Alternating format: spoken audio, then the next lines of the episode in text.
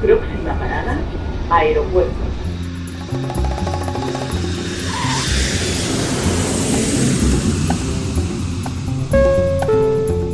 Salida del vuelo 948 con destino Aeropuerto Jazz Café. Debajo de sus asientos encontrarán un chaleco salvavidas. El vuelo 1230 como destino la aproximación como número 1 de por la izquierda rumbo 215 de Por su propio interés, rogamos mantengan su Aeropuerto Jazz Café.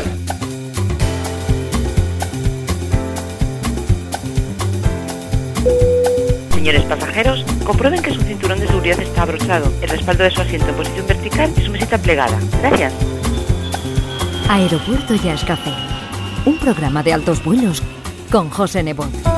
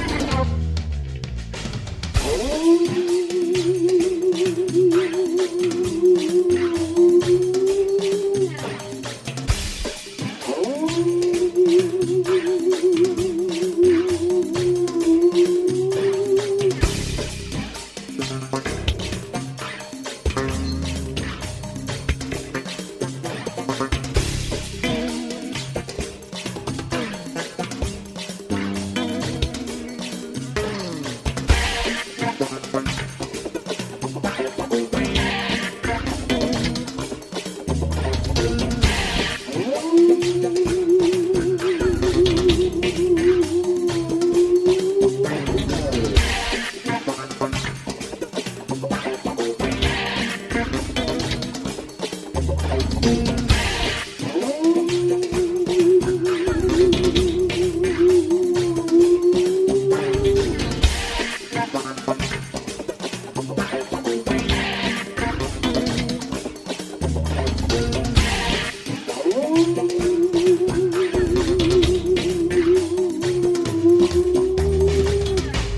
Saludos, nuestra más cordial bienvenida a la segunda y última parte de esta edición especial de nuestro programa realizado en el estudio de grabación del guitarrista y compositor gran canario Enrique Mateu. Hoy vamos a terminar de escuchar la charla que mantuvimos con él sobre su trayectoria en la música, su discografía y todo lo que nos estuvo comentando sobre su visión personal de la situación actual de la cultura, especialmente relacionada con las nuevas tecnologías, así como sus planes y objetivos a corto y medio plazo. Al igual que en nuestro programa anterior, con la primera parte de la entrevista, seguiremos acompañándonos de su música, con los discos editados a su nombre o como Artenara y algún otro de sus proyectos. Hoy en Aeropuerto y Café, Enrique Mateu.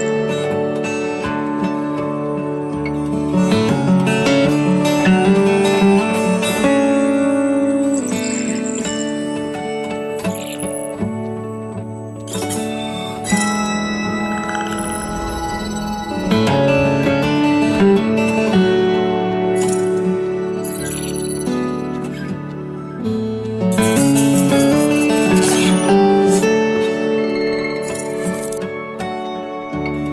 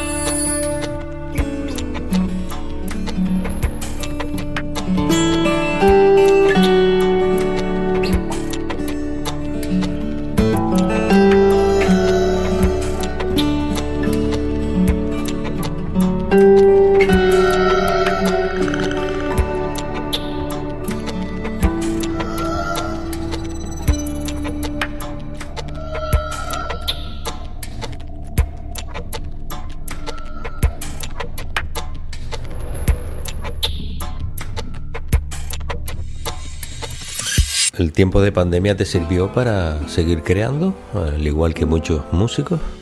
Eh, bueno, vamos a ver. Yo he estado una época, en una época bastante larga, en la que mm, yo me quedé sin mi estudio por una cuando me separé, pues tuvimos una separación de estas terribles y una de las consecuencias fue que me quedé sin el estudio y sin todas mis guitarras y me quedé sin nada, sin equipo. Y entonces, eh, durante un tiempo, eh, me surgió la oportunidad, me llamaron, estas cosas raras que pasan en la vida, me llamaron de Deloitte, que es una multinacional que se dedica a la consultoría, porque necesitaban a un experto, alguien que conociera las industrias culturales y creativas, pero que además conociera los sistemas de innovación, pues el cómo realizar un lienzo canvas, el cómo hacer un, eh, en fin, toda la metodología que se utiliza para analizar las empresas y tal. Y como yo había trabajado eso y lo conocía, pues eh, a través del gobierno le dijeron, no, pues habla con Enrique Mateo, que yo creo que, que, es la persona que están buscando. Bueno, y el caso es que de repente, de la noche a la mañana, me ofrecen trabajar para Deloitte eh, durante un año, un contrato de un año, para ir con chaqueta y corbata, ¿vale? A, trabajar, que te voy a contar una anécdota, que es el, el primer viernes que voy con chaqueta y corbata y me dicen, ¿qué haces así vestido? Digo, bueno, con chaqueta y corbata. Y dice, no, hoy es viernes. Digo, pero coño, dijiste que tenía que venir con chaqueta y corbata. Y dice, no, pero los viernes es casual. Digo, pero ustedes están gilipollas.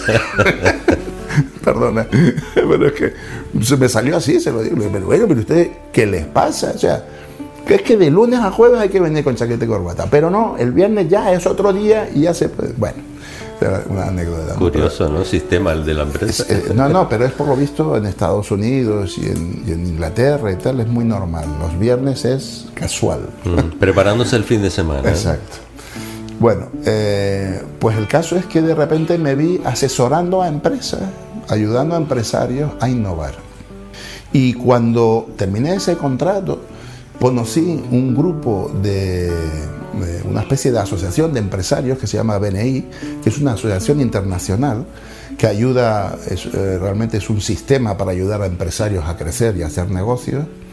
Y entonces entré en esa organización y, bueno, y estuve allí escalando, me fue muy bien, la verdad que, es una organización maravillosa que ayuda a empresarios de todo tipo, que se dedican a cualquier, desde músicos también, por supuesto, hasta abogados o cualquier, cualquier actividad. Y, la verdad que eh, eh, me fue muy bien. Y fue ya, pues justo cuando iba a cumplir 60 años, que dije, bueno, o me vuelvo a montar un estudio ahora o nunca. Y entonces tomé la decisión de volverme a montar un estudio y hacer un desembarco dejar toda la parte esa de, consultoría y de ayudar a las empresas a innovar y desarrollo de páginas web y todo esto, para volver a concentrarme 100%, porque aunque la música no la había dejado, pero sí pasaba a ser un 20%, digamos, de mis ingresos, ¿no? por decirlo de alguna manera, y de mi dedicación. Y dije, no, no, quiero dedicarme 100% otra vez a la música. Nada más que hacer música todo el día y todos los días. Y, bueno, me arriesgué porque, claro, había perdido contactos y tal. Pero la verdad que es que no paré. Fíjate, el primer año eh, me salieron 30 producciones. Así, de repente. y bueno, y entonces ahora estoy que no paro.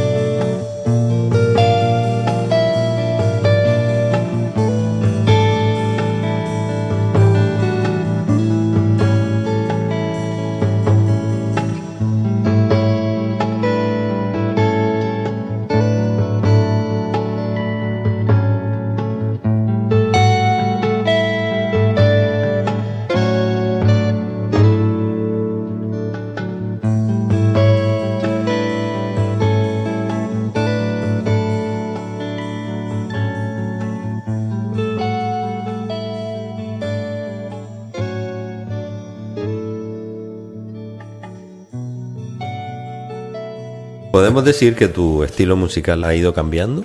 Que bueno, Artenara era una cosa, pero eh, luego ha derivado en, un estilo New Age eh, música que es propicia para, por ejemplo, contemplar un, los cuadros de un museo, para acompañar en eventos de tipo así tranquilo y demás.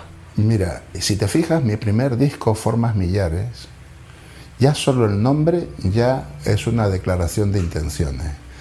Porque hice un juego de palabras, que era Millares, porque se lo quería dedicar a mi abuela, Mina Millares, y a la vez porque el juego de la palabra millares me gustaba mucho, ¿no? Formas millares, millares de formas. Y ya en ese disco, era un disco muy ecléctico, en el que hacía cosas muy suaves, muy, digamos, para todos los públicos, música que te podía servir para meditar, pero a la vez habían cosas muy salvajes, cosas de difícil catadura, ¿no? Pero es porque siempre ha sido mi universo, ¿no? Yo he tenido esa dualidad, ¿no? Dr. Jekyll y Mr. Hyde, ¿no? Entonces, eh, dentro de, de, esa, de ese eclecticismo que me ha caracterizado, sí que además he ido evolucionando, por supuesto. Yo no hago la misma música que hace 40 años, imagínate, con 15 años. O sea, yo creo que sí que si yo me viera con 15 años lo que estoy haciendo ahora, me, me, me daría un patatús, ¿no? Pero este tipo de música eh, se puede llevar a, a, un concierto en directo. Todas las músicas que hago, todas, todas, todas se pueden llevar a directo. 928, por ejemplo, que es lo más así avanzado, lo más lo más marciano, por decirlo de una manera, lo más, lo más de vanguardia. Eh, todo lo que, de hecho, además, está todo lo que tenemos publicado, se grabó en directo, son conciertos en directo. Es una música muy compleja, pero que es una música que se, que se puede hacer en directo. Siempre hay público y, para todo. Claro, lo que ocurre que poco. En general, eh, José, te voy a decir, y esto es una opinión personal, yo creo que, que estamos adoleciendo de un problema endémico y que se está convirtiendo ya en endémico, que es en, en, la educación, las humanidades en general, y el arte en particular, está denostado. Y, y, y, y, es raro encontrarte una persona que te diga, hace un montón que no voy a ver un ballet y tengo unas ganas de ver un ballet. No te lo dice nadie o gente que te diga, wow, oye, pues mira, va a haber una nueva exposición en el Guggenheim y es que me voy a comprar un billete y voy a ir a verla.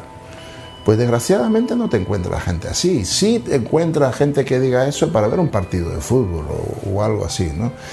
Pero pagar por cultura es algo que no, que no está ya en la sociedad, desgraciadamente.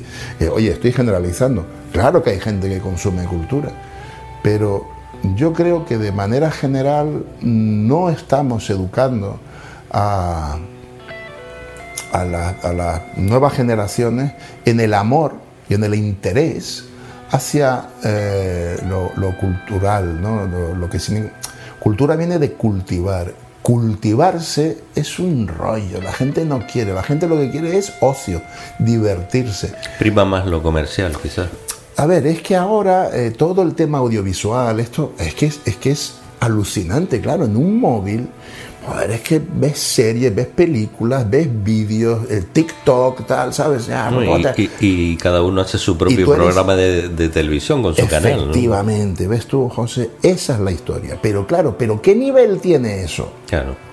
¿Qué nivel? O sea, ¿qué crecimiento bajo el punto de vista eh, humano, bajo el punto de vista del interés cultural, eh, tiene? Pues ninguno, todo lo contrario. El otro día leí un artículo, yo todas estas cosas las pongo en cuarentena, ¿no?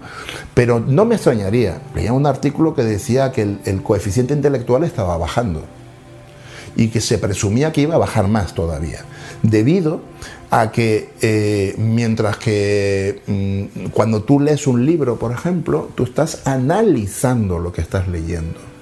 Y tú de hecho paras y, vuelves atrás y tal, ¿no? Y, estás sacando conclusiones, pero cuando tú estás viendo audiovisual, está entrando todo a una velocidad tremenda que no hay codificación, entra directamente. Entonces es muy cómodo, es muy fácil, después de tener un día complicado y tal, pues dices, no voy a comer el coco y te ves una serie o lo que sea y, y te la tragas tal cual eh, entonces, claro, eso hace que cada vez pensemos menos y cada vez utilicemos menos el cerebro.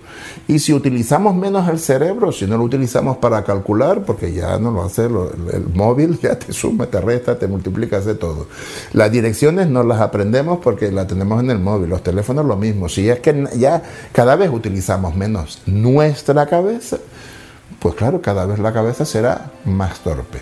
¿Esto es bueno? ¿Es malo? Tal, no voy a entrar en esa discusión, pero sí que, en fin, que, que es un cambio que a mí mucha gracia no me hace, la verdad. Sería uno de los temas que se podrían, o me imagino que se tratan en el Consejo Canario de Cultura. No sé si sigues siendo miembro.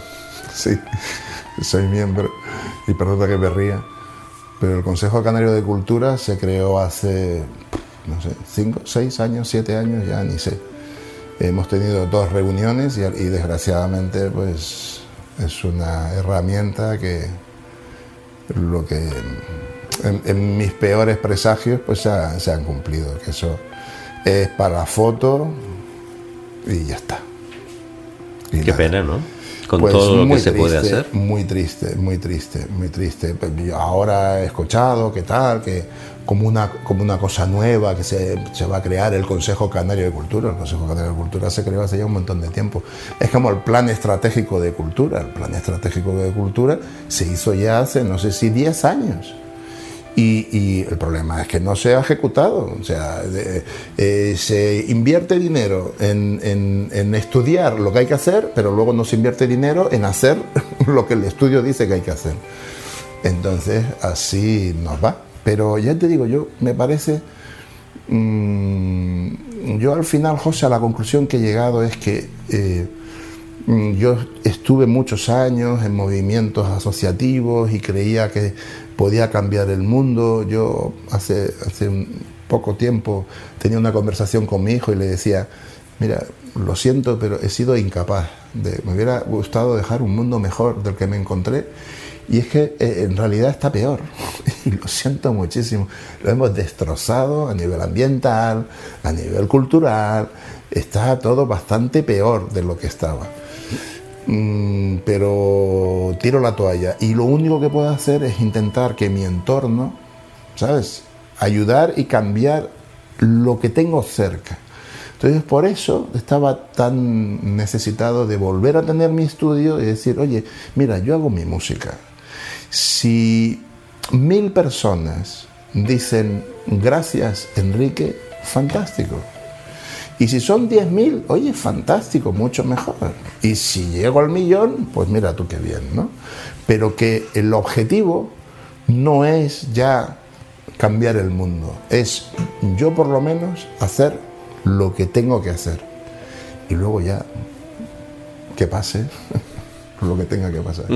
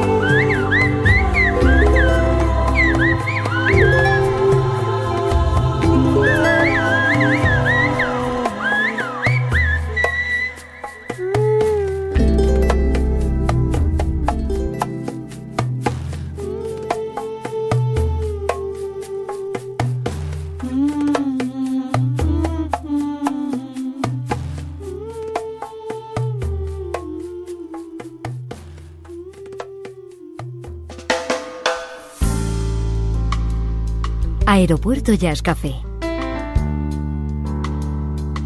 Un programa de altos vuelos con José Nebot.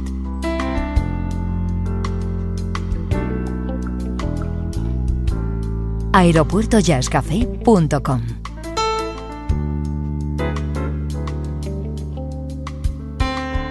Podcast integrante de esferajazz.com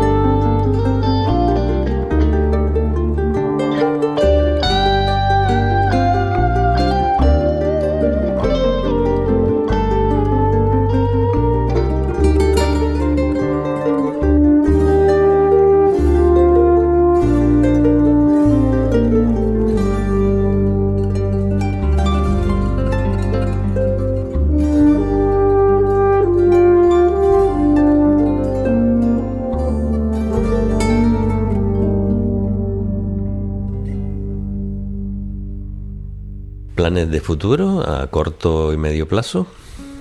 Bueno, ahora mismo estoy preparando Maua, que es mi próximo disco en solitario, que como el propio nombre indica, es un, va a ser un disco muy introspectivo, muy eh, con un, cierto tono de tristeza o un cierto tono de, de, pues eso, lo que es la magua, ¿no? lo que pudo haber sido y no fue.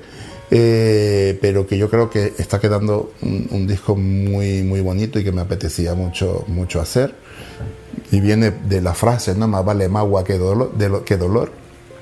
Entonces tiene que ver con todo esto que te estoy diciendo. Hago lo que puedo y hasta donde llego y, ya está. Y sin, y sin agobiarme ni estarme examinándome de si he hecho todo lo que o sea, máximo esfuerzo es, es ya éxito. Luego pasará lo que tenga que ¿Todo instrumental? Sí, sí, Magua es totalmente instrumental.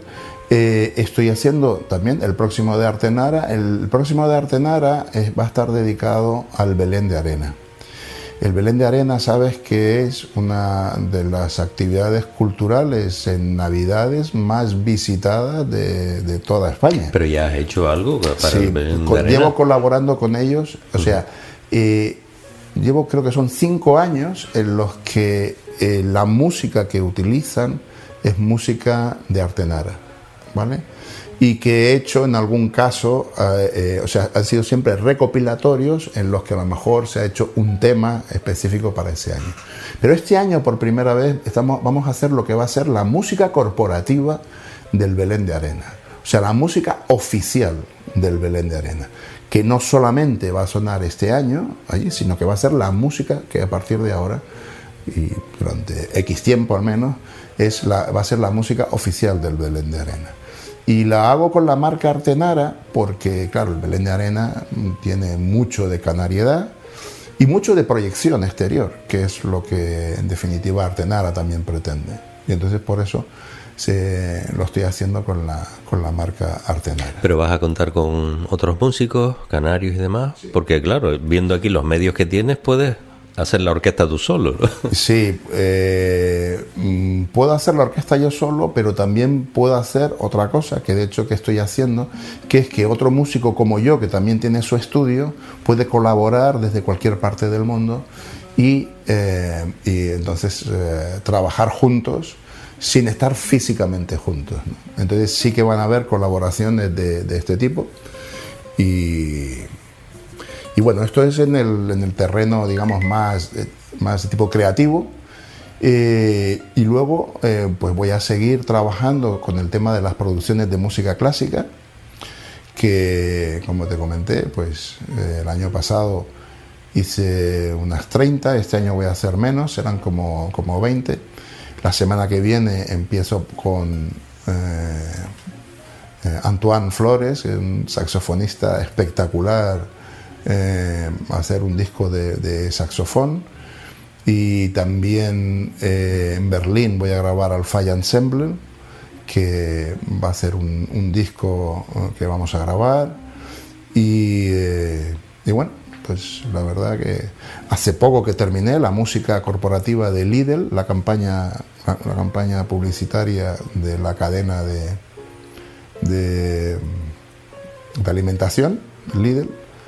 Y, bueno, pues me comentabas también antes de entrar en antena que tenías pensado hacer algo con Polo Ortiz. Sí, precioso. Eh, estamos trabajando en una música maravillosa compuesta por Paul Ortiz, que está también Víctor Merlo al contrabajo, Juanjo, su hermano Juanjo Ortiz a la batería, y yo grabando guitarra fretless, esa guitarra maravillosa que me hizo Aaron Santana, el luthier de aquí de, Gran Canaria, ahí afincado en Arucas, y que es una guitarra que junto con el laúd que, que justo te enseñé, que me ha hecho Leonardo Navarro, pues ahora mismo me tiene en la cabeza así. Estoy haciendo un montón de cosas con, con esos dos instrumentos. ¿Se te ve muy activo en redes sociales últimamente?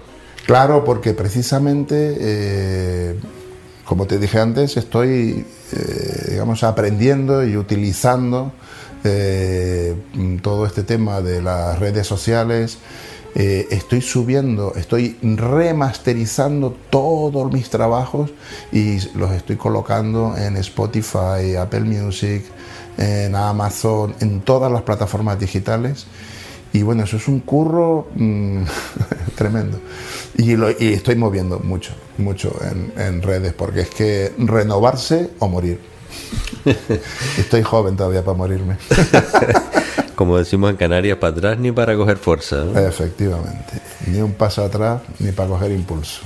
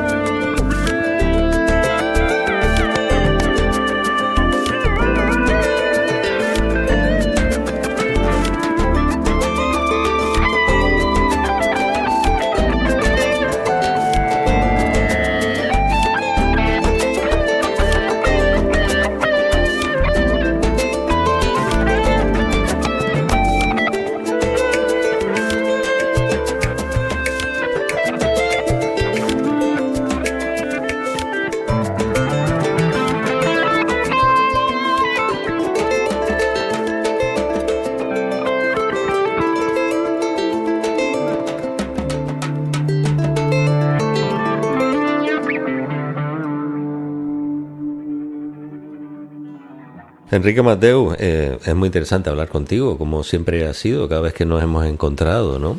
Lo que pasa es que el tiempo se nos va. No sé si te gustaría comentar algo antes de despedirnos. No, yo, yo te quería dar las gracias porque mm, son muy pocas las personas que apoyan la cultura aquí en las islas y sobre todo bajo el punto de vista de los creadores locales. Y, y, entonces esto, mm, ya sé además que lo haces desde, desde tu, mm, tu, propia iniciativa, mm, dedicándole tu amor, tu pasión, tu tiempo. Y esto es algo que todos los creadores canarios tenemos que agradecerte, porque haces una labor por la cultura que deberías de tener el apoyo de instituciones y, tal. No, no, la tienes y seguramente no la vas a tener, pero por lo menos tienes mi cariño y mi apoyo incondicional. Muchas gracias. Y lo que yo disfruto ah, eh, escuchando lo que ustedes hacen y hablando con ustedes y descubriendo todo lo que hay, que, que no todo es música comercial y y ruido y baile y demás, ¿no? Sino que hay muchísima música de calidad y, además dime tú que el, nivel de los músicos canarios no está ahí arriba. Espectacular, realmente. Eh, mira, yo cada vez, y alguna vez en redes, cuando veo a gente quejándose de determinados estilos de música, digo, pero ¿qué hacen ustedes quejándose? O sea, pero si el arte es muy sencillo, si te gusta, lo, escuchas o lo compras o tal, y si no te gusta, pues buscas otra cosa. Pero perder tiempo en hablar de lo que no te gusta, ¿por qué no me dices lo que te gusta y a lo mejor descubro a un artista maravilloso? Y es que eh, eh, hay gente lanzando el discurso de que ya no se hace, no esa historia de ya, es que la música, como la música de antes, eso se lleva diciendo siglos, ¿sabes? O como la juventud, la juventud, ya, no, la juventud de antes, pues ya hay escritos chinos, ya se decía, se decía esa chorrada. Y la realidad es que siempre en toda la historia de la humanidad ha habido gente haciendo basura y gente haciendo genialidades. Solo que tienes que tener la capacidad crítica para hurgar y para quedarte con lo que realmente te interese. Y hoy tenemos Internet, que es maravilloso, precisamente para encontrar perlas, para encontrar perlas en el mar. Hay que buscarlas. Y la facilidad de contacto con músicos y con, quien quieras. Claro. Entonces, estamos viviendo uno de los momentos más interesantes. Bajo el punto de vista creativo, jamás en toda la historia de la música ha habido tanta gente haciendo cosas distintas. O sea, para gustos, colores, hay de todo. Y encima, nunca ha sido tan fácil acceder a ello. No entiendo por qué, en cambio, pues, no sé, pues de repente un canal en el que sale una persona pongamos eructando, y no, me lo, y no lo estoy inventando, pues puede tener millones de seguidores. Dices, bueno, pues vale. y de repente te ves a un artista, un musicazo tremendo, que a lo mejor tiene 500 seguidores. Dices, pero ¿y esto cómo puede ser? Pues es. Bueno, como tú decías, para gustos y colores, nosotros nos quedaremos en el mismo lado donde venimos siguiendo la, música que nos gusta y disfrutando de, los nuevos proyectos que van saliendo. Te agradezco que nos hayas recibido en tu santuario y seguiremos gracias en contacto. Gracias a ti, siempre gracias a ti, José. Pues gracias y hasta la próxima. Hasta la próxima. Un abrazo. Un abrazo.